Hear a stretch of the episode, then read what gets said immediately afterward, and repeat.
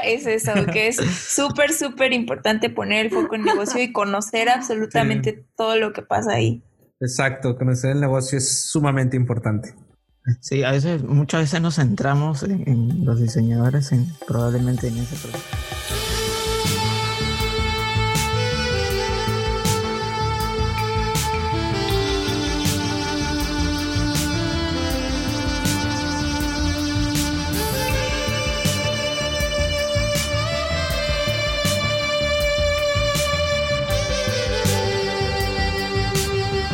Hola y bienvenidos al episodio número 13 de Desnudando UX, el podcast más caliente del diseño.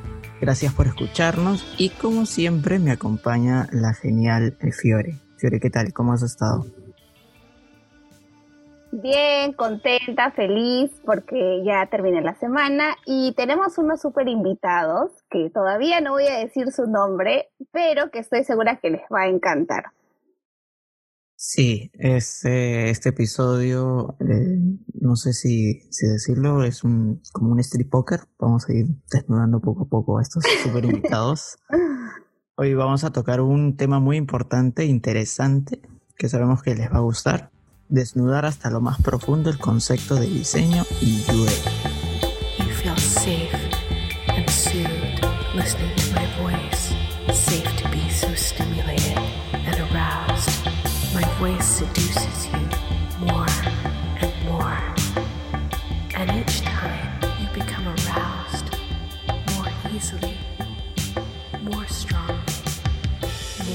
súper tema y estoy segura también que muchos de los que nos escuchan se van a animar a, a, seguir aprendiendo sobre diseño. Y la pregunta que nunca va a faltar en Desnudando el UX, a ver, Charlie, te hago el pase redoble de tambores. Ta, ta, ta, bueno, primero que los chicos se presenten. Ah, uy, sí, me emocioné, me ah. emocioné. Que se presenten primero, tienes toda la razón. Entonces empezaremos por Iván. Iván, Hola. terrible. Hola, ¿cómo están? Muchas gracias. Sí, así es. Yo soy Iván, Iván Tre, este, mi nombre artístico. Iván, no, no es Iván Tre con doble E. Y pues bueno, pues la verdad, muchas gracias por invitar, por invitar a este espacio. Yo soy host y creador, cofundador del, también del podcast de UX MX también. Entonces, pues gracias, gracias por la invitación. Gracias a ti, Iván, por, por estar aquí en este espacio candente. Y ahora estamos con Julie, ¿qué tal? ¿Cómo estás? Hola Charlie, hola Fío, gracias por invitarnos. Bueno, me presento, yo creo que ya varios nos conocen, ah, espero que ahí en la audiencia del UX también nos conozcan, así nadie. Eh, yo soy Julie García, soy eh, product designer en el sector bancario y en nuestros ratos de side projects le damos al podcast de UXMX y algunas otras cosillas por ahí. Sí, y hace, bueno, hace poquito, hace como tres semanas atrás o cuatro, si no me equivoco, nosotros estuvimos en su espacio que la pasamos fenomenal. Esperamos que también aquí se puedan sentir a gusto y bueno, subirles un poco la temperatura, que es, esa es la dinámica aquí. Vamos a poner las velas ahorita. Oigan, ya fue hace... el vino, por favor. eh, hace, hace ya no, como ya un buen tres semanas que estuvieron en nuestro episodio, ¿verdad? Yo creo que no más, yo creo que como un mes. Se me fue el tiempo muy rápido. Ya los extrañaba, chicos, charlar con ustedes. Ya fue un rato. Sí. Buenísimo, sí. Ahora sí, viene la pregunta que tanto Fiore como yo queríamos hacerles en su momento. Me está adelantando. Sí, la, pregunta más, importante en nuestro espacio y que nadie se puede escapar. Y bueno, ya les habíamos dicho con anticipación que esa pregunta tenían que pensarla. Así que, ¿qué prendas se van a quitar hoy, chicos? A ver, empezamos por Yuli, esta vez. A ver, Yuli, coméntanos qué prendas te vas a quitar hoy. Ay, es que estaba reflexionando porque dije en un principio, me saco el suéter, pero, pero luego dije, no, mejor el pantalón. O sea, porque hay dos capas ahí, ¿no? pero, pero creo que quitarse el pantalón es más difícil que quitarse la blusa o el suéter. Entonces yo creo que me voy a quitar el suéter. lo más sencillo, lo más sencillo. yo, yo me voy a quitar eh, algo que me deja muy vulnerable no, este, pero no sé si se llame prenda. No sé si llame, no sé si quepa como prenda, pero me, me, deja muy vulnerable. Este, y aparte es algo muy íntimo para mí. Voy a quitar los lentes.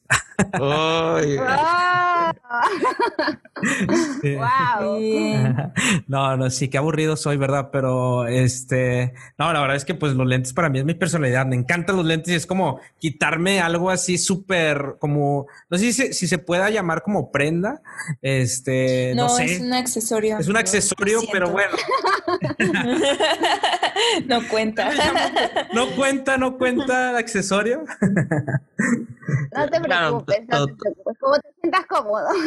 Ok. Poco a poco, ya, poco a poco. Ahí terminando, de repente ya otra prenda sale por ahí. Sí. Chicos, muy, agradecido. Nosotros estamos de, poder que ustedes estén aquí en este espacio. Sí, eh, aquí en Perú sí son, nos conocen también porque son referentes de, del diseño y un poquito con para que conozcan su background, cómo inician este diseño, ¿no? El product design, en el caso de Iván, ¿no? Fíjate que es bien extraño lo que, lo que mencionan porque lo, lo, digo con toda humildad y lo decimos con mucha, mucha humildad, porque nosotros el simple hecho de tener un podcast, pues no nos hace como, como saber mucho de la disciplina. De hecho, eh, cuando empezamos Julie y yo fue como que en el viaje ya hace más de un año fue así como, oye, pues vamos a aprender, ¿no? Es, es más que como nosotros sernos expertos, es como que más aprender sobre sobre estas disciplinas y qué se estaba haciendo en ese entonces este, con, con, con, el tema de UX, que no había mucho contenido en español. Sea, eh, eh, hace un año no había, más de un año no había mucho contenido en español. Entonces, nosotros, eh, el que a veces, porque si nos han dicho que como que referentes en, en diseño, de hecho, yo ni me, ni me, considero diseñador. O sea, yo, yo voy, vengo del área de marketing, yo soy más como de growth marketing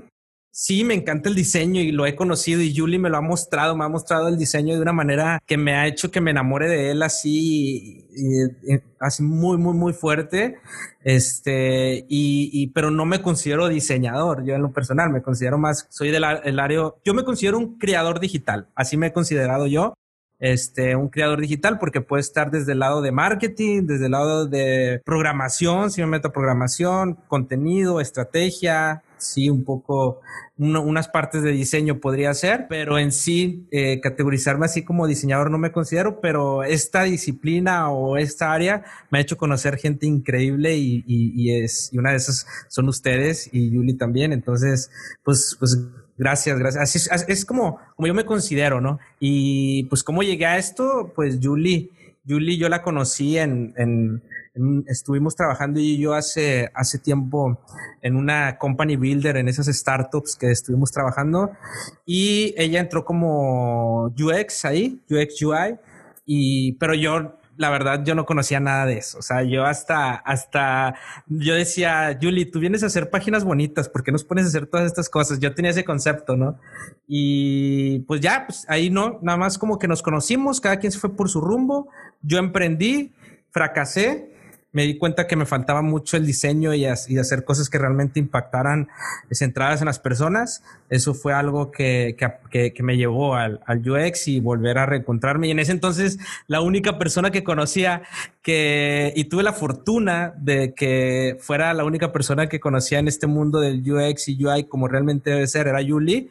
Y pues fue como la volví a contactar y, como que se volvió a dar este, este rumbo, ¿no? Del podcast. Pero a ver, Julie también. Sí, bueno, yo estudié diseño de la comunicación gráfica en la UAM y luego empecé haciendo branding. Hice un rato como diseño gráfico. Me gustaba mucho hacer branding y me sigue gustando hasta, hasta la fecha. Creo que es un componente muy elemental de toda estrategia de diseño. Em, Después estuve en el CETIN El CETIN era un centro de, de tecnología e innovación en donde habían varios chicos con sueños de hacer startups y apps que cambiaran al mundo, ¿no? entonces, sí, entonces pues de ahí empecé a meterme más en temas de emprendimiento, tecnología y fue la primera vez en que llegué a escuchar conceptos de UX, de UI, eh, temas de mm, maratones co-creativos como los hackatones o, eventos así digitales. Entonces de ahí como que me empapé bastante de eso, era, era becaria en ese entonces y después cuando salí, pues me quedé como con esa venita de, sí, quiero seguir como por esto y vamos a darle por ahí, ¿no? Entonces, pues salí y, oh sorpresa, no era tan, tan bonito el mercado laboral como parecía, ¿no?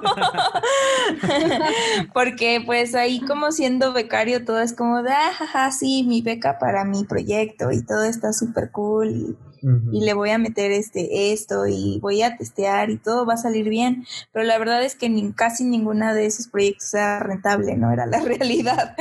Entonces, ajá. Entonces, pues cuando me topé así como en el ambiente laboral, pues sí me di cuenta que había todavía como un grande hueco sobre el diseño, sobre cómo podía ayudar y aportar a los procesos de los negocios. Y entonces sí me dio como un bajón, ¿no? Porque dije, híjole, como que no era tan fácil como parecía, ¿no? O sea, tú llegas con, sí, vamos a hacer un customer journey, vamos a hacer una investigación bien acá, pero muchas veces tienes muchos stoppers dependiendo del lugar en donde estés y tienes que aprender a lidiar con eso, ¿no? Y a saber negociarlo y a saber impulsarlo. Entonces, en ese ir y venir, sí tuve como bastantes bajones de ánimo porque era me cuesta mucho y si mejor y si mejor pongo una rosticería o algo así. Las hamburguesas hamburguesas. Y si mejor ajá me pongo a vender paca de la ropa yo qué sé. Y este no y entonces luego que estuve como explorando, eh, estuve en algunos trabajos y luego ya fue lo que cuenta Iván, que me topé con él en, en este especie de constructora de startups también, que también tenían muy trabados todos esos procesos y era bastante difícil. Y de hecho, pues estuve poco tiempo ahí, en lo que vi qué onda y si, y si, si quería seguir ahí o no, porque llega un punto en que también la cultura del trabajo no está tan buena y ya el ambiente es como medio pesado y pues hay que cambiar, ¿no? Hay que cambiar cuando no estás logrando lo que, lo que quieres dentro de la organización. Y, y ya después eh, estuve en otros trabajos y e Iván me, me habló, yo no le hablaba tanto a Iván, entonces fue como de, pues, está chido. ah, bueno. Sí, sí, de hecho, no, no, no, de hecho, cuando trabajamos juntos no éramos, no éramos así de que super amigos ni nada, o sea, no, yo, yo, era un stopper de esos de los que habla Yuli, o sea, realmente yo era un stopper de esos. Sí, sí, sí, Entonces, eh, pues surgió la idea como de hacer el podcast, porque aparte vi muy interesado Iván como de aprender. O sea, no solo como vamos a hacerlo. Yo no, mira, yo, o sea, fue así. Mira, yo no sé mucho, sé como estas cosas, pero tú que sabes, eh, vamos a armarlo. Yo traigo esta parte y tú traes esta, ¿no? Y, y lo hicimos y creo que él ha aprendido bastante y pues prueba de eso es que ahora estamos emprendiendo y estamos como aplicando todo lo que hemos aprendido y, y eso está bastante bueno porque creces junto con el proyecto y lo que haces, ¿no? Y, las personas a las que invitas. Y pues así es como, como llegué. Exacto, salió, salió el podcast. De hecho, el intro que, que escuchan en el podcast de UXMX es mi roomie, este. Ah, René, este, René, mi roomie en ese entonces, un saludo para René, programador también, un buen programador que trabaja en una de las fintech muy importantes acá. Y él era mi roomie y, y él fue el que se aventó el intro de nuestro podcast ahí en un día. El nombre salió también en un día y o sea, fue así súper rápido, fue como que, oye, vamos a hacer un podcast y Yuli, pues sí, y yo, pues yo ya tenía tiempo haciendo podcast, yo ya tenía tiempo eh, dedicándome a esto de digital y, y generar, ayudar a empresa a crear contenido. Entonces, este, yo le dije, Yuli, pues vamos a armarlo porque no hay mucho. Yo me topé con que, por ejemplo, en YouTube no había mucho contenido en español. Yo creo que nada más la de UX Tips era alguien que estaba generando contenido y yo dije, wow, ¿cómo que nada más es ella? Y luego venía yo mucho de los podcasts y como yo vengo del marketing, había muchos podcasts de marketing, pero no había muchos podcasts en español sobre esta disciplina. Yo dije, wow, yo creo que hay, hay, algo muy interesante acá, ¿no? Y fue donde ya Julie y, dijimos, bueno, vamos a, vamos a lanzarnos. Y Julie pues de volada dijo, va, vamos a darle a, al podcast, en un día salió. Y algo que, que, que estuvo muy padre, que fue que al principio teníamos todo como que bien ordenado nuestros episodios, ¿no? Así como que, ah, sí, así. Cuando de repente nos dimos cuenta de que... La clásica, la clásica. Sí, nos dimos cuenta que a lo mejor no era como que centrarnos en nosotros, sino también en dar voz a esas personas que ya se dedicaban a esto de, del diseño y, y, UX, que ya tenían mucha experiencia, y entrevistarlas, porque también algo que yo quería mucho es entender qué hacía un UX en su día a día, mucho más, ¿no? Y los diferentes perfiles, yo de que qué haces en tu día a día. Entonces el charlar con ellos este, fue algo muy padre, yo creo que fue la mejor manera de, de, de, lanzarnos y desde un principio nosotros en el podcast eh, no nos fuimos solamente en México, que donde somos nosotros, ¿no? Este, sino también este, en los demás episodios charlábamos con gente de Colombia, con gente de, de, de, Perú desde ese entonces, ¿no? Antes de que estuviera todo esto de la, de la pandemia y, y hacer este tipo de llamadas, este, y eso también nos dio un abanico todavía más fuerte el conocer cómo se estaba moviendo esta disciplina, no solamente en México, sino también en, en Sudamérica. Y entender este, las visiones de otros, yo creo que eso también nos ayudó muchísimo a, a, a entender más o menos cómo está esta disciplina, ¿no? Y conocer gente increíble como ustedes también. Sí, cuando yo me acuerdo cuando, cuando iniciamos este viaje con Fío, ahí este Fío me dice, tengo una dupla que es, es muy buena, tienes que escucharla. Y me, y me dice, ¿cómo le digo? ¿Cómo se llama? Ah, son los chicos de UX. ¿ah? son los chicos de UXMX. Ah, y me puse a escuchar y, y se sentía complicidad, esa buena química, que todo fluía y tenía un modo de integrarse y las presentaciones, todo engranaba. Eh, bueno, este debe ser nuestro referente para nosotros, para como modo de aprendizaje, para crear el espacio, ¿no? Y de ahí fuimos ya un poco conociéndolos, este, ahí averigüé que Iván tenía su, su podcast de, de, de, Grow Marketing, ¿no? De Grow Marketing, sí, sí, sí. Tenía un podcast de Growth Marketing y entrevistamos a founders de startups y todo el rollo. Sí, sí. Sí, sí. Y hace poquito que he estado también siguiendo uno de tus 15 minutos que das y ah, su contenido súper bueno. Gracias. Y el caso de Yuli también, ¿no? De, de, seguirla en LinkedIn, de aprender también de ella, porque este, se siente que, que hay mucho conocimiento entre ambos, ¿no? Y eso es bonito, bonito de aprender de estos espacios. Sí. Y eh, En, en, en, este proceso de, de, descubrir nuevas experiencias y de aprender, hay también el riesgo. Justo hace poquito hemos estado con, con otro invitado y nos comentaba que había mucha distorsión de lo que era diseño y sobre todo en el perfil de UX. ¿Sienten que, que hay distorsión de eso? Sí, o sea. A ver, tú dale. Muy buena pregunta. preguntaste, Charlie? Es que es muy buena pregunta. Y normalmente Julie y yo, este, o sea, no es que pensemos igual. De hecho, eso está bien padre porque, este, a veces, este, debatimos y como que nuestras ideas entre ella y yo, este, sobre algún tema, eh, pues estamos debatiéndolo y a ver qué, qué, qué, sale, ¿no? Y, y, pues a lo mejor ella tiene otra, otra perspectiva diferente a la mía. Pero yo creo que más que distorsión, eh, hablábamos hace, hace rato con, en una entrevista también de que esta disciplina es muy inclusiva, ¿no? Vienen personas de otras áreas, vienen personas de antropología, de psicología, de comunicación, vienen músicos también, músicos en esta, dedicándose a este, a esta área de, la experiencia de usuario. Yo creo que más que una distorsión es más desconocimiento de lo que realmente es diseño para mí, que yo vengo de, de otra área, ¿no?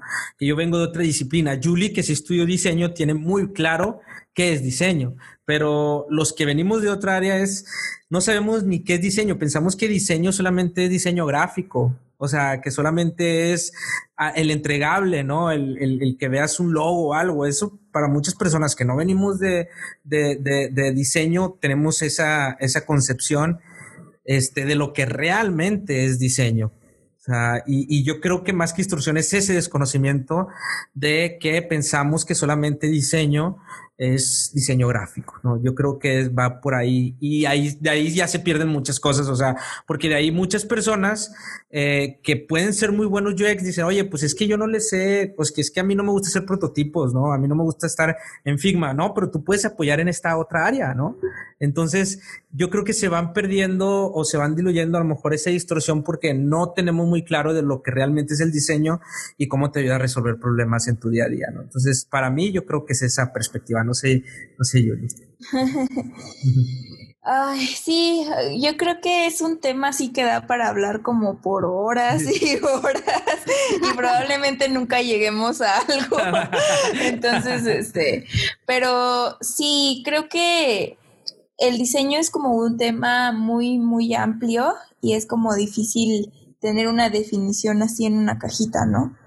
Hace poquito vi que salieron como eh, no voy a decir como la marca ni quién está emitiendo como el contenido, pero salió como un señor eh, a decir, bueno, para un poco de contexto, él es como de la esfera del diseño, pero un diseño con una perspectiva muy académica. O sea, muy de eh, el diseño se aplica a hacer objetos, a hacer muebles, a hacer este, piezas gráficas, joyería, moda, etcétera, ¿no?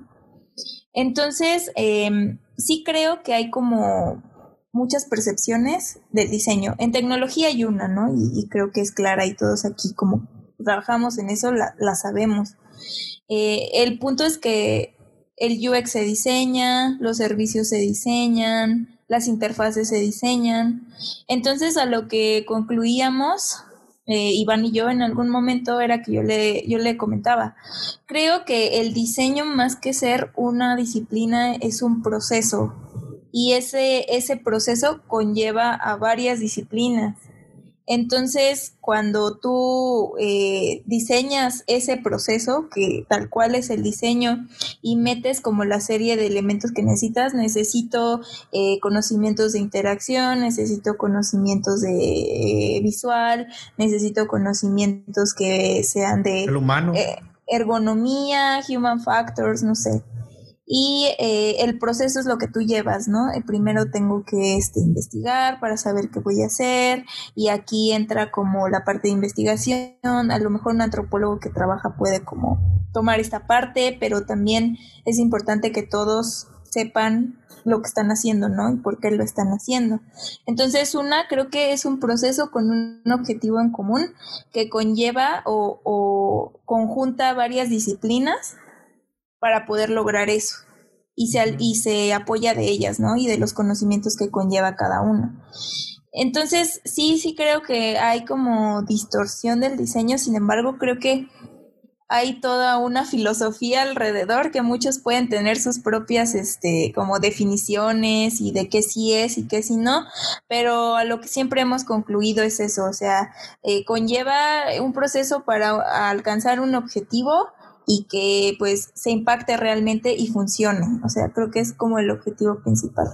Sí, y pensándolo de esa manera, como, como Julie, de, de, que es un proceso, yo creo que ayuda muchísimo a las personas que no somos diseñadores, porque hacer el proceso, si entiendes el proceso, o los que no estudiamos, si entiendes el proceso, ya, ya puedes tú y lo aplicas, o sea, ya puedes decir que eres diseñador, ¿no? Porque no es, ya, el diseño no es como para ciertas personas que tienen el talento y la creatividad para ver problemas Yo creo que si cuando ya lo ves como un proceso o un método, ya lo, ya, ya es fácil, es como ya es una herramienta. O sea, ya se vuelve una herramienta para resolver problemas este, de manera funcionales y también creativas, ¿no? Y por eso me encanta esa definición.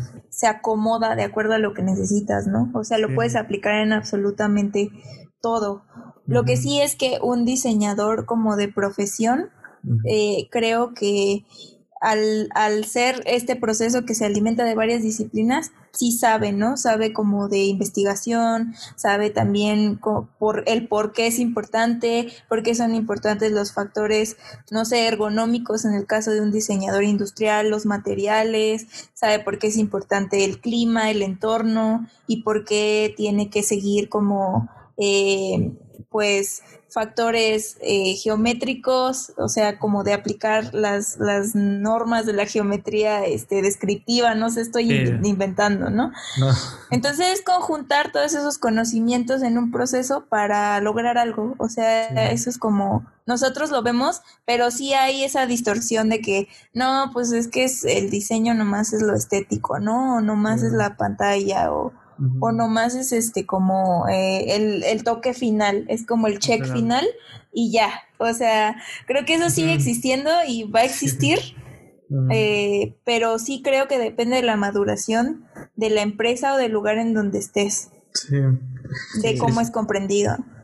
Eso, eso sucede mucho, eh, se, lo, se lo preguntaba porque en el anterior episodio, o bueno, en el siguiente que va a aparecer, se comenta, y el invitado nos comentaba pues, la distorsión, no solamente es del, del rubro, sino también de la misma persona, porque este, he visto en otros foros, dicen, yo soy un diseñador X, ¿cómo hago para hacer eh, UX o cómo hago para hacer service design? Entonces, este, como haciéndose sentirse menor o inferior al, al otro diseñador. Y claro. creo que no es la idea de, tener perfiles, ¿no?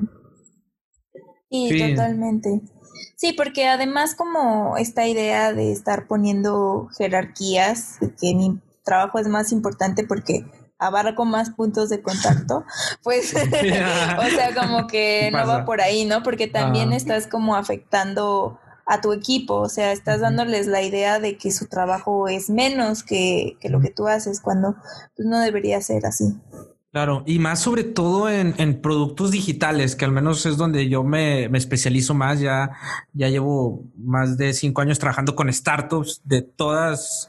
Este, he tenido la, la, oportunidad de, de, colaborar mucho en el ambiente digital. Este, y, y en un, cuando se hace un producto digital es muy distinto a hacer un producto físico, pero tiene sus, su, su, su manera también eh, parecidas, ¿no? Sin embargo, el producto digital se, se vive de diferente manera, ¿no? El producto digital está evolucionando constantemente. En cambio, un producto físico no le das mucho mantenimiento, ¿no? O sea, lo entregas y, la forma de entregarlo también. Entonces, al ser muy dinámico, necesitas de una cultura y una forma de trabajar donde haya confianza y no haya estas etiquetas. O sea, no haya estas etiquetas de que mi trabajo es mejor que el otro, porque ahí ya rompes por completo. Yo siempre he dicho que el producto del servicio digital es, es, es este... Mm, eh, es un reflejo del equipo. O sea, yo he visto y, eso, yo ya tengo un ojo, no sé por qué, pues la verdad es que ya llevo mucho tiempo, pero veo una página web y, ya veo el equipo. O sea, digo, ok, el equipo es de esta manera, porque ya lo representa totalmente, ¿no? He trabajado con equipos de, de, programación donde veo la página toda rota y todo, pero digo, oye, pero es que son muy buenos programadores y son muy buenos trabajadores. Es que en equipo hay egos, eh, hay jerarquías, no se comunican bien y pues por eso la página está de esa manera, porque aunque cualquiera individualmente puede trabajar excelente en equipo, si no sabes trabajar en equipo, no vas a, no, no, no va a llegar a ningún lado ese, ese producto digital, ¿no? Entonces, esas jerarquías yo creo que no, no, no, no caben acá en, en, en, el momento de desarrollar o, crear algo digital eh, de que si yo ya tengo más, que si service design, ya estamos hablando a veces de que service design es mucho mejor que UX, y, o sea, ya empezamos como que con esas etiquetas y yo creo que a veces eh, perjudican lejos de ayudar a realmente construir algo, algo de valor funcional y en América Latina tiene que ser rentable. Entonces, este, perjudica mucho ese tipo de etiquetas, a mi parecer. Sí, esa, esa se lo preguntaba porque siempre hay ese tema, ¿no? Ah, eh, o también por el, por el mismo giro, las empresas también hacen, hacen esa, ese aporte de la distorsión, ¿no? Porque ponen todo un requisito si tú dices, pucha, ese debe ser un super capo, entonces voy a hacer eso.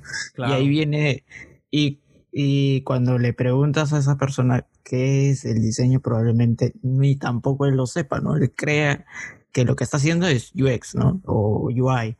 Y sí siento que a lo largo de, todo esto, el diseño, si bien es cierto, ha ido como que este, en su camino de, querer ir mejorando la disciplina, ha ido trayendo de otras carreras cositas de investigación, de psicología. También trae ese lado, eh, el, lado oscuro del, diseño, ¿no? ¿Qué, ¿Qué, retos tiene eh, ese actualmente el diseño? Me encantó. Híjole. ¿Qué retos tiene actualmente? Me encantó. Sí, lo, que mencionas. Dale, dale, dale.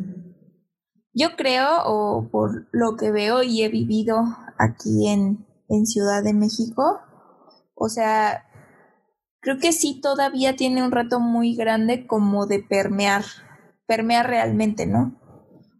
Si bien es cierto que ya se escucha mucho como de, ah, sí, estamos este, siendo muy cool y tecnológicos e innovadores. Y abrimos nuestra área de diseño, ¿no? Y es así como, ah, súper guau. Sí, están invirtiendo, sí, sí, les creo. Entonces entras y resulta que te topas con algo como lo que mencionaste, ¿no, Charlie? Que ves como el perfil de puesto y dice una cosa y cuando ya te ponen a hacerlo, realmente estás haciendo algo totalmente distinto o estás simplemente como enfocado a, hacer las pantallas, ¿no? Que es lo que, lo que pasa siempre. Entonces, em, yo creo que el reto es que pase de ser una simple frase marquetera de estamos invirtiendo en diseño a que en realidad lo hagan. Y, y ese es, es, un reto que tienen muchas empresas y que incluso en el lugar en donde yo trabajo también se lucha mucho día a día con eso, ¿no? No es, no es fácil porque de cara hacia afuera es como de, ah, sí, estamos invirtiendo en UX y miren, estos son los maravillosos resultados.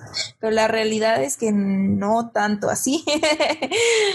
Ese sería como un reto y también creo que también hay un reto muy, muy bueno y que ya está tomando relevancia, que se empiecen a descentralizar estos conocimientos y que empiecen a abarcar mucho más industrias y no solo la tecnológica sino eh, también la industria alimenticia, eh, la industria del transporte. O sea, creo que todos, incluso hasta la política, ¿no? Los partidos políticos, eh, las reglas sociales, todo, se puede como, se puede, puede intervenir este proceso de diseño para realmente sacar cosas buenas para beneficio de todos. Entonces ese es un reto, creo, como descentralizar eso para poder, para que pueda permear en muchas más eh, áreas, no nada más en la tecnológica, hay un boom, ¿no? Y es cierto que todo está como on fire, así de todos hablando de service design y la, la, la. Pero sí creo que necesita como crecer todavía más para que realmente veamos los beneficios que trae invertir en diseño y que invertir en diseño pues no tiene por qué ser caro, ¿no? Sí. Y, pues... E, esos retos yo también los, los veo y le agregaría uno más que realmente también el diseño tiene un reto muy grande de también adaptarse a las empresas de Latinoamérica. Eh, yo creo que a veces nos llevamos mucho por los libros que se escribieron en Estados Unidos, o sea, que es otro, otro contexto totalmente distinto, donde sí te puedes aventar un sprint cinco días y no hay problema porque pues ellos tienen recursos, ¿no? Este, cuando aquí es otra realidad completamente distinta en Latinoamérica. En Latinoamérica una realidad muy, muy, muy distinta a la de Estados Unidos tanto en contextos de negocio, ¿no? También allá en Silicon Valley dinero y no puede ser rentable durante 15 años. Spotify todavía no es rentable, o sea, ellos buscan de otra manera. Sin embargo, las empresas aquí y las startups aquí en Latinoamérica deben, o sea, yo creo que si, si me voy a cifras, un 80%, yo creo que si no busca, si no tiene rentabilidad, muere. O sea, muere, ¿no?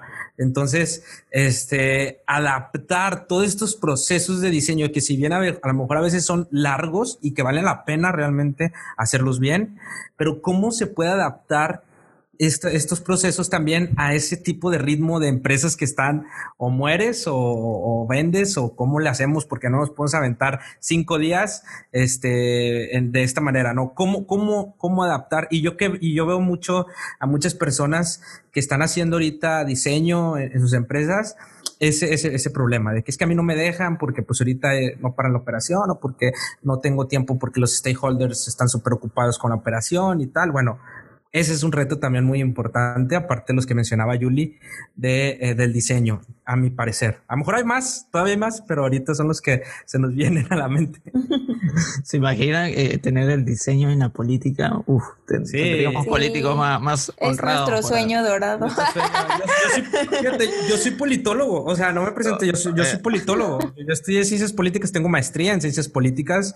Este, nunca me dediqué a ella, yo desde dije, no, aquí nunca se va a poder hacer nada, al menos ahorita.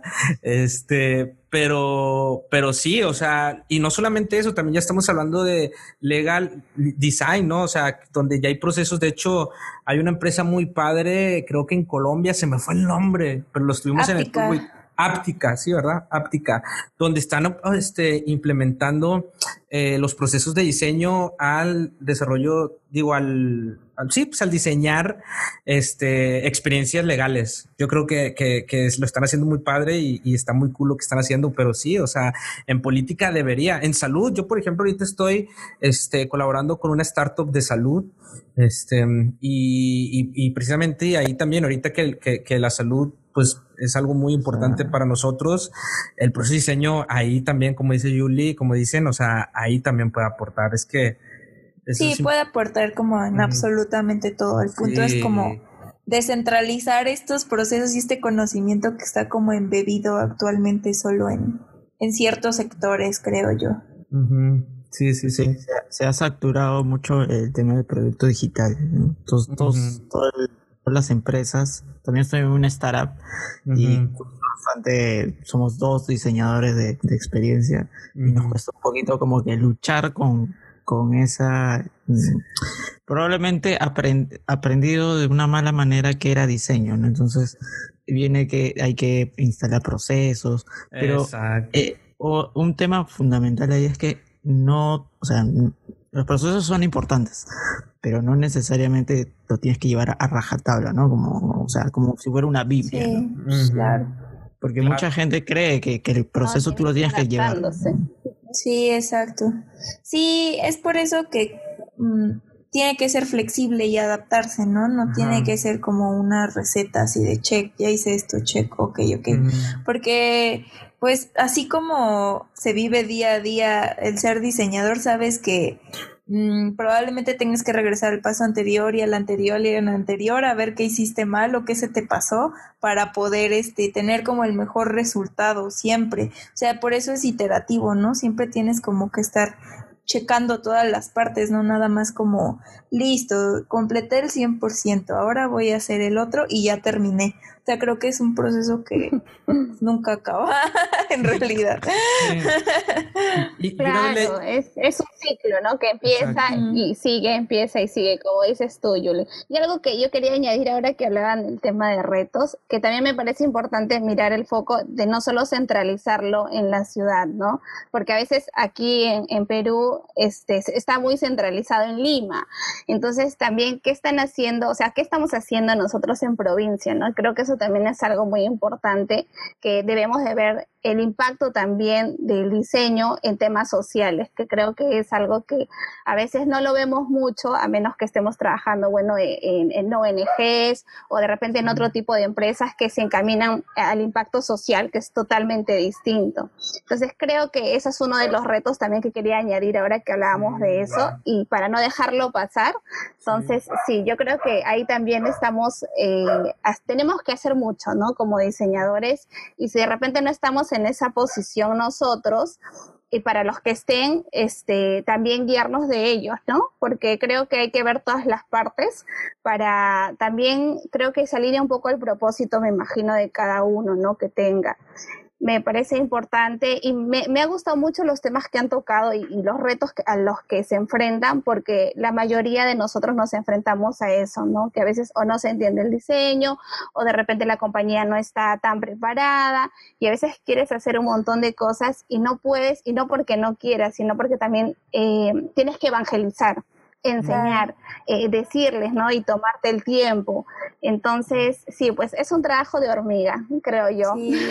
Sí, totalmente. Y es, es, es pesado, o sea, no es como que sea algo de que, ah, sí, todo súper feliz y va a salir bien, porque sí es trabajar en entornos muy, este, pues de incertidumbre totalmente, ¿no? Que no sabes qué onda realmente tienes que estar investigando a ver qué está pasando por aquí, qué está pasando por allá. Y algo que han mencionado muchos diseñadores en otros podcasts, por ahí creo que también lo escuché en el de diseño con Ñ, que pues sí, es bien diferente ser consultor a ser un interno en la empresa, porque pues sea como sea la consultora le pagan y tienen como más libertad de hacer cosas y de proponer cosas. Eh, obviamente también pues tienen sus restricciones, pero pues no es lo mismo a vivir día a día ahí y, y, vivir con todas esas cosas. Entonces creo que está padre como vivir estas experiencias, o sea que si has tenido chance de ser consultor y luego eh, trabajar en una empresa, pues sabrás qué onda, ¿no? Es como pues aquí me tengo que mover diferente porque no es lo mismo. Entonces, eso sí es algo muy importante porque hay veces que hablan como que todo pareciera muy sencillo, pero en realidad no es así. Sí, y, y, y yo creo que ese es un punto muy importante que menciona Julie, y una vez, este, a veces me gusta escribir frases y... Motivacionales. Motivacionales. no, o sea... Y, hemos visto varias, hemos visto varias. Con piolines. Con piolines como los tíos. Ya tengo más de 30, amiga, ya. ya, soy un tío. No, de, que sea, el, el, UX no es tan glamuroso como se escucha, ¿no? Este, yo creo que, que muchas veces nos, muchas personas que están entrando les gusta, ah, sí, UX. Y como dice Julie, o sea, y, y, creo que no está mal, porque entre más aburrido, más difícil, quiere decir que está haciendo las cosas bien, a mi parecer, a veces. A veces, este, eh, pensamos que es como que súper cool, sí, escuchar a los usuarios, sí, vamos a hacer esto para impactar sus vidas. Pero ya cuando realmente estás ahí, dices, no es tan glamuroso, o sea, no, no es tan, tan cool como se escucha y creo que, pero si tú te has sentido así, quiere decir que vas por buen camino, a mi parecer. O sea, si te has sentido así de que, oye, es que no es tan glamuroso como, si alguna vez te lo, te lo dijiste, creo que vas por buen camino. Si todavía estás en la parte romántica, cool, este, pues todavía te falta, todavía te falta conocer el lado, como mencionaste. El lado oscuro. El lado oscuro, exacto. Sí, totalmente. Sí, sí. ¿Y, cuál ha sido, en, porque todos hemos estado, bueno, aquí los, me imagino los cuatro hemos estado en ese lado oscuro, ¿cuál ha sido ahí su experiencia más atrevida que han tenido? No, este, hablar con Julie. el lado oscuro. no, no, este, el lado, el, el, pues es que sí, yo creo que hay muchos, porque yo, he trabajado mucho con founders, demasiado con CEOs y founders, muy de la mano con ellos. Y, y ha tenido muchos lados oscuros. Este, no sé, he trabajado en varias startups de diferentes disciplinas. Digo diferentes disciplinas, ya se me queda lo de disciplinas. Diferentes industrias desde, desde B2B, B2C, automotriz y todo. Y este, yo creo que eh, el, el que el que no como le pasa a Yuli mucho, el que tú sabes que, que, que, tienes que hacer de esta manera algo porque, o sea, porque tú confías, porque realmente ya lo has hecho, a lo mejor con anterioridad te ha funcionado y que te pongan stoppers, yo creo que ese es algo, un lado oscuro, porque los founders o CEOs de algunas, no todas, tampoco quiero decir que todas, me ha tocado también trabajar con muy buenos founders este, de startups, pero muchos ni siquiera conocen y, y lejos de, de, realmente confiar en ti, en tu trabajo, en lo que tú sabes, este, no confían y, y, eso es doloroso. Eso es doloroso porque tú les quieres ayudar, ¿no? A construir algo padre, porque para eso, para eso nos metimos a esto. Nos metimos a esto porque queremos ayudar a las personas, porque queremos impactar, queremos crear productos y servicios que realmente impacten a las personas y que realmente les, les pueda ayudar y, y hacer a lo mejor un ratito de su día excelente, ¿no? Este, como dice en el libro de, de el de No me hagas pensar, creo que dice que tenemos el poder de, em, de alegrarle el día a las personas, los que diseñamos experiencias, ¿no? Los que diseñamos cosas, tenemos ese poder, porque a lo mejor alguien no sé, voy a poner un ejemplo, entra, vamos a poner un ejemplo digital, que te digo que yo soy más de productos digitales. Entra a la página o entra algo, un servicio, una atención a clientes y lo atendiste mal porque estaba mal diseñado un proceso o algo, este, ya le diste un mal día a la persona. O sea, cuando hablamos de empatía, realmente debemos de hablar de la empatía de no vamos a, no dejemos que esas personas que tienen un contacto con nosotros, nuestros clientes, tengan un mal día por nuestro mal servicio, por nuestro mal producto. Entonces, tú quieres hacerlo mejor, quieres ser lo mejor para darles eso y, y, a veces te estoperean muy, muy feo el equipo, tanto de programación, un saludo para los programadores y también los founders. Yo creo que eso duele. Sí, qué malo, qué malo. y yo creo que el lado oscuro siempre va a ser eso, la burocracia, ¿no? o sea, es lo que yo creo y el trabajar en, en silos, como dicen. O sea, creo que ese es el, el lado oscuro de, de, este, de esto, ¿no? De todo. ¿Por qué? Pues porque si no hay comunicación, si no hay confianza entre, entre equipos, si vas trabajando solo como tú a tus tareas y listo, pues nunca es muy difícil como que escale, ¿no? O como que escale lo que estás haciendo o el diseño en general. Y creo que eso es, eso es un poco el lado oscuro y retomo lo que estábamos diciendo sobre la imagen falsa de, de somos tecnológicos, pero en realidad solo hacemos una parte del proceso para que vean que sí, o hacemos pruebas de usabilidad solo para que vean que sí estamos invirtiendo. Entonces, este, pero hay como todavía esta parte en que no se, no se tangibiliza al 100% o no se ve el potencial que tiene eh, el diseño en absolutamente todo. Entonces, si no ves ese potencial y si no lo desconoces porque pues realmente mm, no se ve porque pues es algo muy intangible, ¿no? Si te lo cuentan así es como de, ay, ¿y eso cómo me va a ayudar a ganar millones de dólares?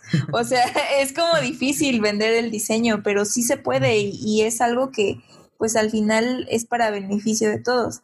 Algo que yo creo que es súper, súper, súper importante son las operaciones de diseño o los design ops en una empresa grande. O sea, porque esto hace súper posible que el diseño escale. Y cuando ya hay un área de design operations, pues no te tienes que estar como eh, perdiendo tu tiempo en, que, en cambiar colores o este, hacer pantallas, te tardas una hora en pantalla porque ni siquiera hay un UI kit, por ejemplo. entonces, entonces cuando ya tienes como todas estas herramientas, cuando ya tienes procesos de management, cuando ya tienes eh, herramientas como el design system, cuando tienes todo esto ya es como mucho más fácil concentrarte en lo que está allá afuera, concentrarte en el producto, en service design, concentrarte en este en innovación y creo que el lado oscuro es no estar pasando así ese lado y siempre estar como dentro dentro de la pantalla todo el tiempo. O sea, de que el negocio decide que le pongas otra imagen. ¿Por qué? Pues porque así quieren, ¿no? Entonces, o sea, como todas esas decisiones de no, a negocio no le gustó que sea verde, que ahora rojo. O sea, todo eso te vuelve una, una cosa así que va creciendo, va creciendo gigante hasta que explota, ¿no? Y, y no, y no está chido como llegar hasta el punto en que explote para que te des cuenta. Y para eso, pues se supone que tienes a, a gente que, que puede vender el diseño ahí adentro, ¿no? Y que eso debería estar pasando pero entiendo que es difícil, pero siento que, que sí es algo como que todavía los diseñadores luchan mucho, como vender el diseño y que en realidad se vea su parte beneficiosa para el negocio. O sea, ese siempre ha sido una de las partes oscuras de esto. Sí, y justo lo que te mencionaba Yuri eh, de Design Ops es una, un framework o metodología todavía muy, muy desconocido aquí en Latinoamérica, porque afuera sí, sí lo conoce. Entonces, sí, si ya había desconocimiento por qué era, qué es UX, imagínate cuál es el otro perfil, ¿no? O ahí también la distorsión vuelve a, a aparecer, ¿no? El amigo Sí, claro. Sí, justo por eso creo que son muy importantes los frameworks, porque pues no es lo mismo como llegar a un lugar en donde no hay y que tú empieces a hacer como Dios te dé entender, básicamente, a que llegues y ya hayan procesos establecidos, ya hayan herramientas, ya hayan reglas y que solo te concentres en realmente lo que importa, ¿no? Que es este, eh, no sé, sacar nuevos productos que sean realmente innovadores y que no nada más queden como en ideas, sino que sí se puedan probar y que beneficie y este y no tanto como en estar ahí todo el día en el escritorio talacheando como le decimos acá en México al talachear que es estar haciendo pura pantalla y puro todo así todo el tiempo a pues este tener un plan estratégico hacer roadmaps ir a ir a juntas revisiones etcétera Exacto, y yo creo que ese, ese es el, el, el a veces mucho, mucho los problemas de, eh, de algunas empresas, ¿no? O que también ahorita que estamos hablando de mucho de, no, mucho de centrarte en el usuario, usuario, usuario. Eh, y la empresa, o sea, cómo está la empresa por dentro. Y muchas veces es porque no hay procesos. O sea, mencionamos, o sea, no hay esto que, que, mencionamos, o sea, no hay procesos que hacen que sea escalable los procesos para que cuando tienes procesos también te da tiempo de que puedas dedicarte a otras cosas más estratégicas o que sí te pueda dar tiempo a lo mejor para aventarte una investigación todavía un poquito más profunda con tus clientes, tus usuarios. Pero ya tienes que tener muy bien definido todos esos procesos y alineado con los objetivos del negocio. Pero muchas veces las empresas no lo tienen y nos ha tocado mucho tener que ir o al menos a mí me ha tocado mucho trabajar con startups que no tienen procesos y eso es lo primero que hago, ¿no? Este, a ver, ¿cuáles son tus procesos internos? ¿Cómo se comunican entre ustedes, entre áreas? Cuando a un cliente les compra, ¿por cuáles por dónde pasa, entenderlo por completo y ver cuáles están rotos esas comunicaciones y poder solucionarlas para cuando ahora sí, como dice Julio, o sea, sea escalable y que nos dé tiempo para, pues, para hacer más cosas que realmente vayan eh, creciendo, ¿no? Pero muchas veces muchas empresas, sobre todo yo creo que aquí en Latinoamérica, eh, pues no, como que hacemos las cosas como que por las patas así y pues así es como ha crecido la empresa, vendemos, pues vamos a darle y no hay muchos procesos y yo creo que ese es el, problema por los cuales también muchos diseñadores pues eh, viven muchos lados oscuros. Sí, y, y, Es su caballito de batalla, como se dice, también. Sí, sí.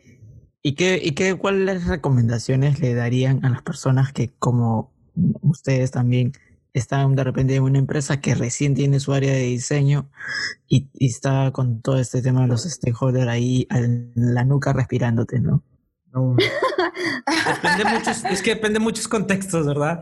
Este, y ahí es donde tienes que desarrollar mucho tus soft skills, como se les llama, ¿no? Estos, este, conceptos exitosos, este, pero es como, pues, trabajar mucho tu soft skill, primero unos personales, muchos porque tenemos muchas inseguridades también nosotros como personas y al pensar que están atacando, que te están este, atacando tu trabajo, piensas y te lo tomas personal por muchas inseguridades que uno tiene y es, no, es que piensa, hay que pensar un poquito más eh, allá de que no es personal, o sea, que esto es de trabajo, no es contigo, a veces, muchas veces sí es personal, pero saber leer los contextos, yo creo que algo que yo le recomendaría es saber leer los contextos, leer el contexto es algo muy importante, yo que es básico en el diseño. O sea, es leer el contexto primero de tu empresa, leerlo, cómo se comporta, quién es, cómo interactúa. No quieras llegar de volada como que a imponer o algo, no. Primero entiéndelos, cómo trabajan ellos. O sea, si tú vas entrando, primero sumérgete en su cultura, sumérgete en sus procesos, conócelos cómo actúan todavía, conócelos, empiezas como a, aplicar todas estas, estas partes, conoce a la persona de finanzas, a la de contabilidad, cómo se hablan entre ellos, cómo, quién, quién es el, ahí el que mueve el pandero ahí en la empresa, o sea, conoce toda la cultura y, y empápate, o sea, ve análisis, mucho análisis, ¿no? Y ya después, poco a poco, pues ya vas identificando los stakeholders que pueden ser tus aliados, en el cuales tú puedes ir empezar a implementar eh, procesos de diseño. En, eh, a lo mejor no empieces con, con un proyecto muy grande, vete por cosas pequeñas y poco a poco vas vas a ir este, em, pues convenciendo a las personas de que realmente eso que estás haciendo y que el diseño es muy importante. Entonces, ese es un consejo, no sé, a mí me ha funcionado, pero es un consejo que, que les doy. Sí, sí, digo, es también todo un tema yo antes me desesperaba mucho, era como de, así de, ¿por qué no entienden algo tan sencillo como esto, no? o ¿por qué no entienden cuando les hablo de diseño o de estas cosas y se las estoy explicando? Pero pues realmente, o sea, mm, no sé, o sea, no tiene por qué ser como de no te entienden, pues ¿por qué no te entienden? Porque no tienen idea para empezar de qué es diseño, de qué les estás hablando y, y, no ven el beneficio, ¿no? Vuelvo a lo mismo. Entonces creo que un consejo que sí les daría mucho es que sepan acerca del negocio y que sepan todo lo que puedan. O sea, que se acerquen como al encargado, al head de producto, que les explique un poco cómo, cómo está la onda, quién, quién es el director, quién está este no sé, de repente en, estas, en la banca hay muchas jerarquías así súper verticales, ¿no? Así de, ah, sí, el de aquí, el de acá y el de acá como escalerita. Pero desafortunadamente así funcionan esos entornos, entonces tienes que saber bien y por eso son importantes los los mapas de stakeholders, porque ahí vas a ver absolutamente quién está a cargo de qué, este, y, y, también tú vas a saber cómo identificar esa persona, o sea, estratégicamente dentro de tu plan o tu objetivo, cómo va a actuar o qué necesitas de él y qué necesita él de ti para que pueda como empezar a, a fluir eso, ¿no? También algo que sí es muy, muy importante es que ningún proyecto va a ver la luz si, si, si el stakeholder principal o, o, las cabecillas más altas no lo apoyan.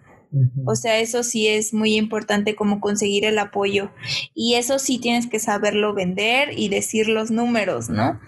y, y, este, y ahí es cuando nos enfrentamos al, lado oscuro de los números. Otra vez, nuevamente. Los números. O sea, sí tienes como que ser capaz y ser estratégico para saber presentarle, ¿sabes qué? Este es el, esto es lo que está pasando, si invertimos en esto nos vamos a ahorrar tal, por tal, tal y tal, entonces vamos a estar como más enfocados en temas de innovación, no sé, o sea, como que hay estas formas, ¿no? Y a lo mejor y no te sale como como todo al 100%, pero tienes eh, un punto a favor, ¿no? Y con ese punto a favor ya puedes como hacer muchas cosas o ir escalando. Entonces, eso es algo importante y que también tengas el apoyo de tus líderes, porque si tampoco tienes el apoyo de tus líderes, básicamente vas a estar ahí solo o, en tu equipo y también es muy difícil como que avance. Y es algo que nos dicen mucho los diseñadores como de, no, pues tú convéncelos, este, culturízalos, evangelízalos, pero pues no es algo que tú tengas que cargar solo, ¿sabes? O sea, para eso tienes un equipo, para eso tienes un líder de equipo, para eso tienes a mucha más gente alrededor en la que te puedes apoyar y también como diseñar formas en las que puedas no sé, hacer este workshops de, diseño, invitar a los stakeholders, que también esos workshops tienen que ser estratégicos, o sea, tienes que saber a quién vas a invitar porque tiene una razón de fondo, ¿no? Entonces, si poco a poco vas ablandando como ese skill y ese entendimiento, eh, yo creo que va a ser como mucho mejor para las futuras generaciones o, futuros diseñadores que entren, eh, en los cuales pues igual ya les va un poquito mejor, ¿no? Ya no tienen que estar como sufriendo como muchos de nosotros hacemos. Pero sí. que no pasen por lo que pasamos nosotros. Sí, no, y, y, algo, y algo muy importante, por eso es de que no hay que ponernos etiquetas entre si es mejor service design que un UX design, porque ya mucho tenemos con este pelear o debatir, debatir, vamos a poner debatir con las otras áreas de la empresa, como para nosotros entre diseñadores ya empecemos también a debatir. O sea, es vamos a ayudarnos, ¿no? Vamos a ayudarnos entre nosotros, este, vamos por el mismo camino y no, y también las demás áreas, ¿no? Hacerles ver a las demás áreas que eh, lo que estamos haciendo es para el negocio como dice Julie, los números, cómo va a impactar esto en el negocio. La, la, banca apesta, pero algo que he aprendido de, trabajar en la banca es eso, que es súper, súper importante poner el foco en el negocio y conocer absolutamente todo lo que pasa ahí. Exacto, conocer el negocio es sumamente importante. Sí, a veces, muchas veces nos centramos en, los diseñadores, en probablemente en ese proceso también de investigar al usuario, de iterar un prototipo, pero a veces, oh sorpresa, nos olvidamos que cuando estamos con gerentes, sobre todo gerentes que son más del lado financiero, ellos en su lenguaje son números, entonces ahí viene, adolecen mucho este, el diseñador, ¿no? Y es que también otro problema que creo que tiene el, diseño, en mi opinión personal, es que a veces muchas de estas escuelas que forman al diseñador no le, no le dan ese, ese conocimiento. O sea, se entra en producto digital y es como que no, números tú no, no vas a ver esa parte. Hay otra persona que va a ver eso. Y cuando sales y trabajas esto, ahí viene tu conflicto, ¿no? Sí, sí, sí, yo creo que... Hay, es ese problema que es latente, justo un poco para complementar lo que decías Charlie, y aparte de lo que dices sobre el tema de que no te enseñan, este, crea en ti una frustración porque te das cuenta que sabes que el usuario es importante, la investigación, pero si no sabes cómo enseñar la data, los números, ahí sí que sonaste, entonces tienes que recurrir a tus propios recursos e implementar y llegar a las personas de arriba que te apoyen y que crean en lo que tú estás haciendo. Entonces, es un poquito complejo y creo que es importante que la gente que tiene un poquito más experiencia, ¿no? Eh, un poco como que oriente también a aquellos que no saben tanto, ¿no? A mí me solía pasar eso un poco al inicio y yo no sabía qué hacer, ¿no? Pero creo que eh, de hecho que hay tanta información, pero no es lo mismo de repente que alguien te lo diga o que de repente ya alguien que lo pasó te diga, oye, lo puedes manejar así.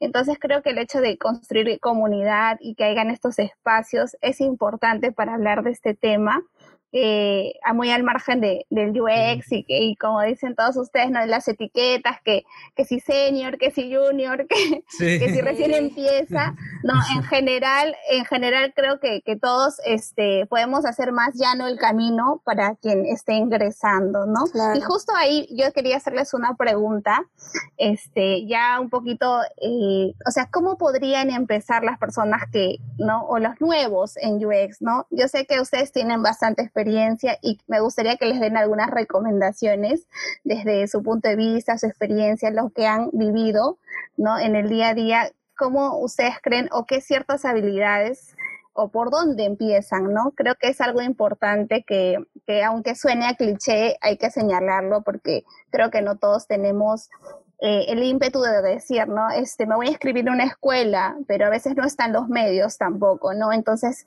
¿por dónde creen ustedes que sería más fácil o más factible empezar? No sé. Ay, otro, otro. otro Son temas muy amplios.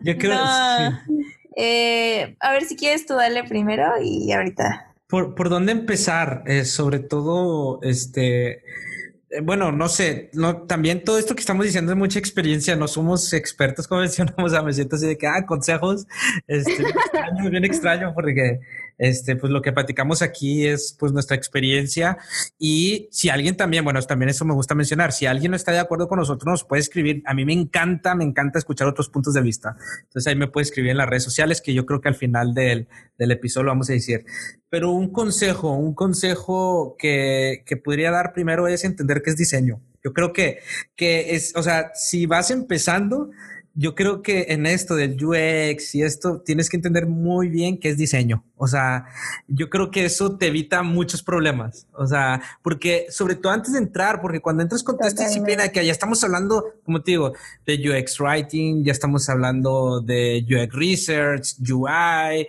este diseño de interacciones. O sea, de repente te metes a este mundo y empiezas a ver todo este mundo, ¿no? De, de, de, de que, oye, muchos conceptos muy nuevos y luego de repente muchas metodologías, herramientas, bla, bla.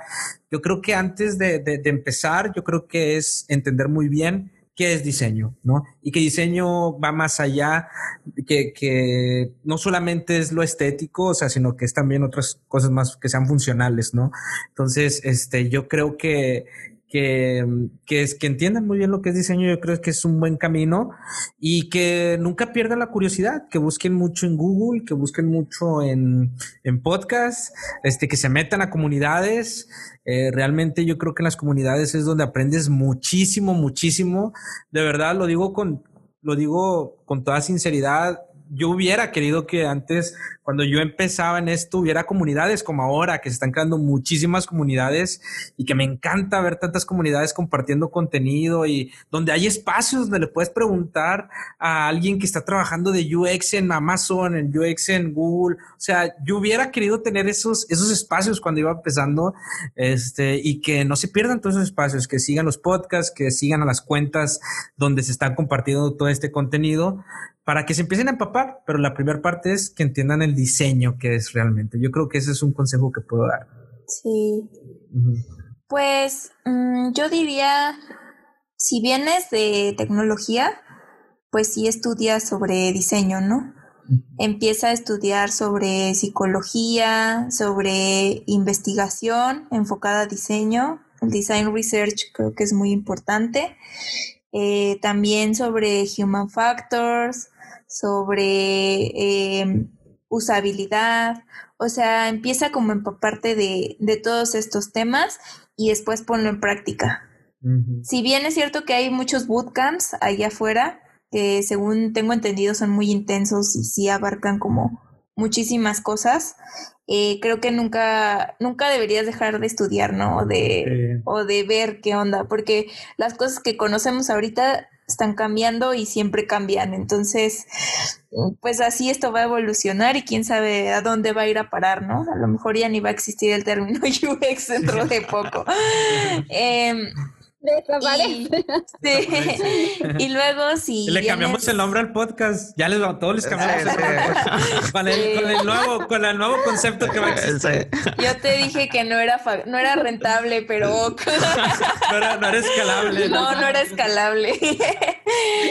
Y bueno, si eres diseñador, eh, ya sea visual o industrial o cualquier tipo de diseñador, pues involúcrate en temas de tecnología empieza a leer también así acerca de human factors, de cómo funcionan las interfaces, de no es necesario que aprendas a programar en absoluto. Una vez escuché a alguien que escuché a un programador decir que si un diseñador quería opinar de diseño, que se pusiera a programar. Y yo así como de,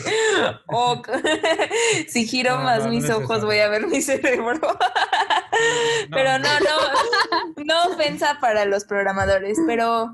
O sea, yo creo que tanto un programador que se interese en diseño como al revés debería como de ser capaz de conocer, ¿no? E, ese otro lado y saber cómo aplicarlo en lo que hace en su día a día y cómo puede complementarlo. Entonces, es lo mismo, si vienes de tecnología, estudia sobre diseño y sobre todo lo que implica un proceso de diseño.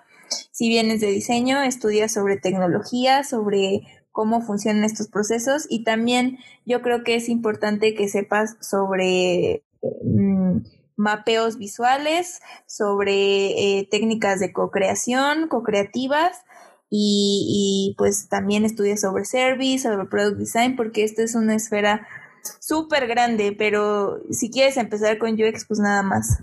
Estudia lo que tiene que ver con UX y no te metas en otra cosa porque si no, yo creo que no, no lo vas a lograr. Entonces, mejor empieza de poquito y después ve como abarcando más temas y empieza a moverte, ¿no? Porque yo creo que mm, lo padre del diseño es que puedes como estarte moviendo en, en, en distintas partes, de acuerdo a tus habilidades y a lo que te gusta. Entonces, si estás como haciendo UX y de repente te gusta como el tema del management, puedes moverte a management y, y, practicar y mejorar skills, adquirir nuevas skills y a lo mejor luego te puedes involucrar en, en negocio, en este ser un product owner, no sé.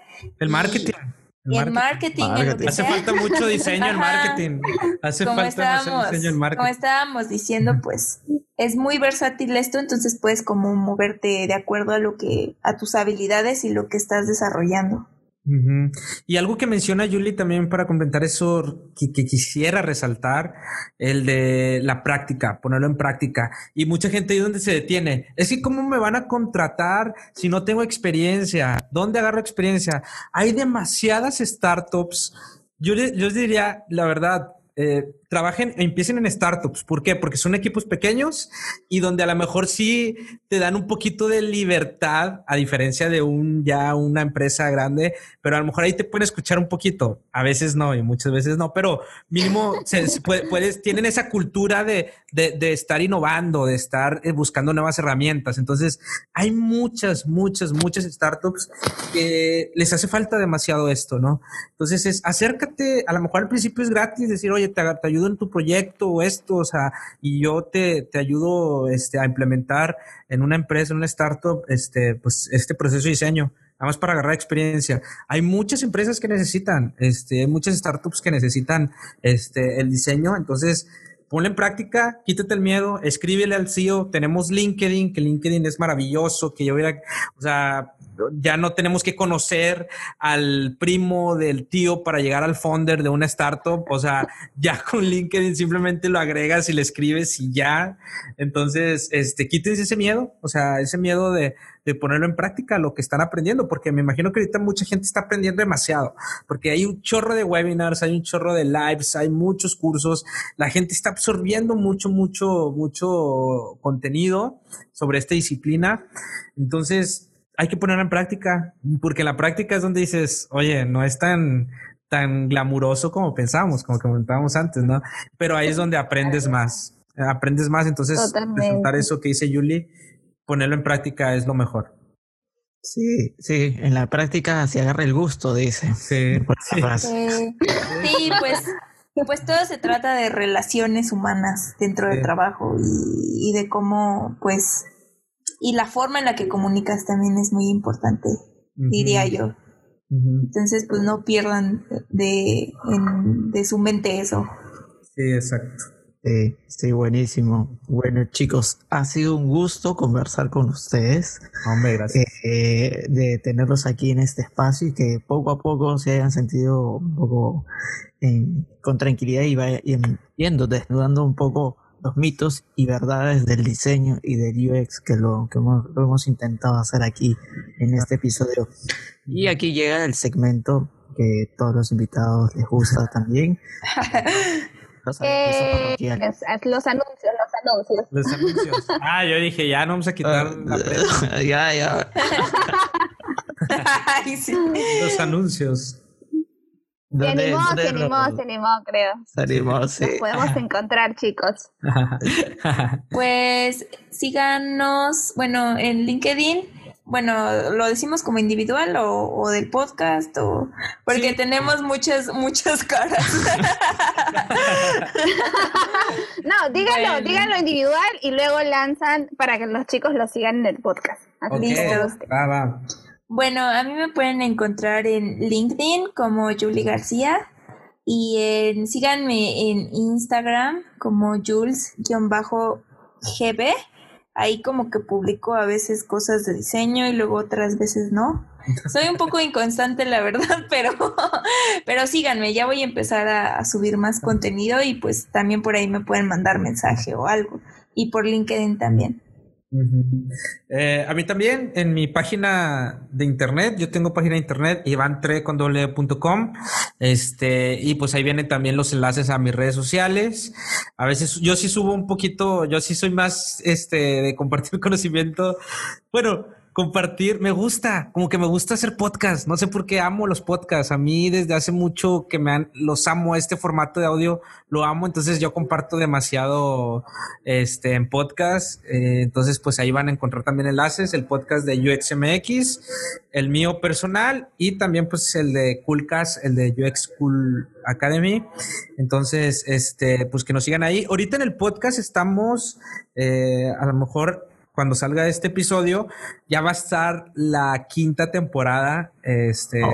arriba. Ya vamos para 50 episodios, más de 50 episodios en el podcast. ¡Wow, chicos! ¡Felicidades! Gracias. Gracias. Ahora quítense la ropa. Sí. Fíjate, sí, y, es algo que lo Pero empiezan los, ojo que empiezan los invitados, ¿sabes? Ah, sí, sí, sí. Siempre, siempre empezamos. No a empezar lo que estamos entrevistando, bueno. nada más es de que nos den tantita. nada más de que nos den tantita cuerda. Este, fíjate, sí, ahorita estamos, la verdad, gracias, estamos muy contentos porque se dice fácil eh, estar eh, más de un año con el podcast, eh, creo que semana tras semana, todos los lunes. Ahorita estamos en una etapa donde sí paramos por esta, para preparar la temporada quinta ya mejor, porque yo creo que era necesario también. Era necesario porque estar generando contenido y por eso también yo por eso dice yo le estoy siendo un poquito inconstante y yo, y yo también porque... Eh, yo creo que más que empezar a generar así como estábamos y luego todo el mundo ahorita por la pandemia empezó a generar mucho contenido, dijimos nosotros fue donde ahorita en la etapa donde vamos a parar, o sea, vamos a parar, vamos a hacer las cosas bien, vamos a, a planear bien los otros episodios porque mm, yo creo que es importantísimo a veces. A veces también es importante este, tomarte un respiro, porque ustedes saben que este generar contenido es complicado y a veces te quemas, ¿no? Entonces, este, dijimos, yo creo que nos hacía falta parar un ratito para planear bien y centrarnos en hacer las cosas que realmente disfrutamos, que al final de cuentas no queríamos irnos hacia un lado de querer, este, pues como, o sea, como que ser conocidos, así, dijimos, no, esto lo hacemos, no hay que olvidarnos de por qué lo hacemos esto, ¿no? Y lo hacemos porque nos gusta compartir contenido, porque nos gusta aprender y porque esa es nuestro, nuestra manera de, expresar y, que lo sentimos bien y también es un pretexto para platicar todos los sábados con Julie, que, que la verdad pues ha sido una de mis mejores amigas y dijimos, no hay que olvidar eso, ¿no? Entonces necesitamos parar para realmente darnos un respiro y, y decir de que, ok, vamos a hacer las cosas de esta manera y de la mejor manera para disfrutarlo y que no se convierta esto del podcast como algo que ya no te da paz o que ya se vuelve como un compromiso de que es que ya tengo que sacar un episodio, no, o sea, hay que disfrutarlo y yo creo que eso nos ha ayudado muchísimo porque la otra temporada, la quinta, está excelente. Yo me la pasaba en maravilla, la verdad, en las charlas. Sí, y en esto también, acá con ustedes, estuvo bastante padre. La neta, sí. Muchas gracias también por, por, la, por la invitación. Ustedes, chicos, muchas gracias. No, no, gracias Charlie, gracias Fiore y pues nada, pues que sigan el podcast tanto el de ustedes como el de todos los que están haciendo podcast. Nos encanta escuchar nuevos podcasts. Y ahí Iván ya está haciendo de host acá. Sí, sí, sí, a un lado Charlie. No, pero ya me está despidiendo. este, deja de grabar, vámonos. ya me está despidiendo. Pero sí, no, no, Julie siempre me tira carro. siempre, siempre. La, la, emoción le embarga, pues, su corazoncito. Él, él ha confesado que le encanta hacer podcast, entonces él Pucha, se ha sentido tan cómodo aquí que ha dicho no. Así que yo mismo soy. No, y escucharlos y escuchar podcast también. Nos encanta, nos encanta. ah, y escuchar su podcast también me encanta, la verdad. Lo que están haciendo está excelente. Los felicito. Son referentes también en cómo llevan sus cuentas de Instagram, de verdad. Sí, está súper padre. Está excelente. Felicitarlos por sus 50 capítulos, ¿no? Que están por alcanzar. Como nosotros todavía estamos chiquitos todavía, pero ahí, ahí con fe de, llegar a ese número. Somos bebés, somos bebés. No, no, no, no, Muchas felicidades por todo a ustedes. Su esfuerzo, la neta, está súper chido y, síganle dando. Está cool. Sí, y gracias. De verdad, gracias por la invitación. Gracias por escucharnos y si quieres eh, compartir con conocimiento con tanto con, con Iván, con Yuli, eh, puedes buscarlos en sus redes sociales que ya han indicado. Y también en nuestro perfil de Instagram que estamos como arroba desnudando y en LinkedIn también somos como desnudando nos puedes contactar y escribirnos también. Hoy probablemente cuando se escuche este episodio ya esté lanzado una encuesta para eh, lo que vamos a hacer ahora es abrir las puertas de Desnudando UX para que eh, tú también que me estás escuchando formes parte del equipo y probablemente también puedas ser un host eh, mm. dentro de la temporada. Así mm. que eso. Yeah, qué cool. Lo felicito, qué cool. Abrir Padre a otras personas felicidades. Qué chido. Y el Iván ya se está ahí. quiero mis datos. Es que está muy sensual su espacio. me. Es que su espacio. Manda, mensaje privado, por favor. es que su espacio está muy sensual por eso. Listo, muchachos. Y nos reencontramos en el siguiente episodio donde tendremos a un invitado o invitada que se desnudará completamente. Y recuerda, todos somos Desnudando UX. left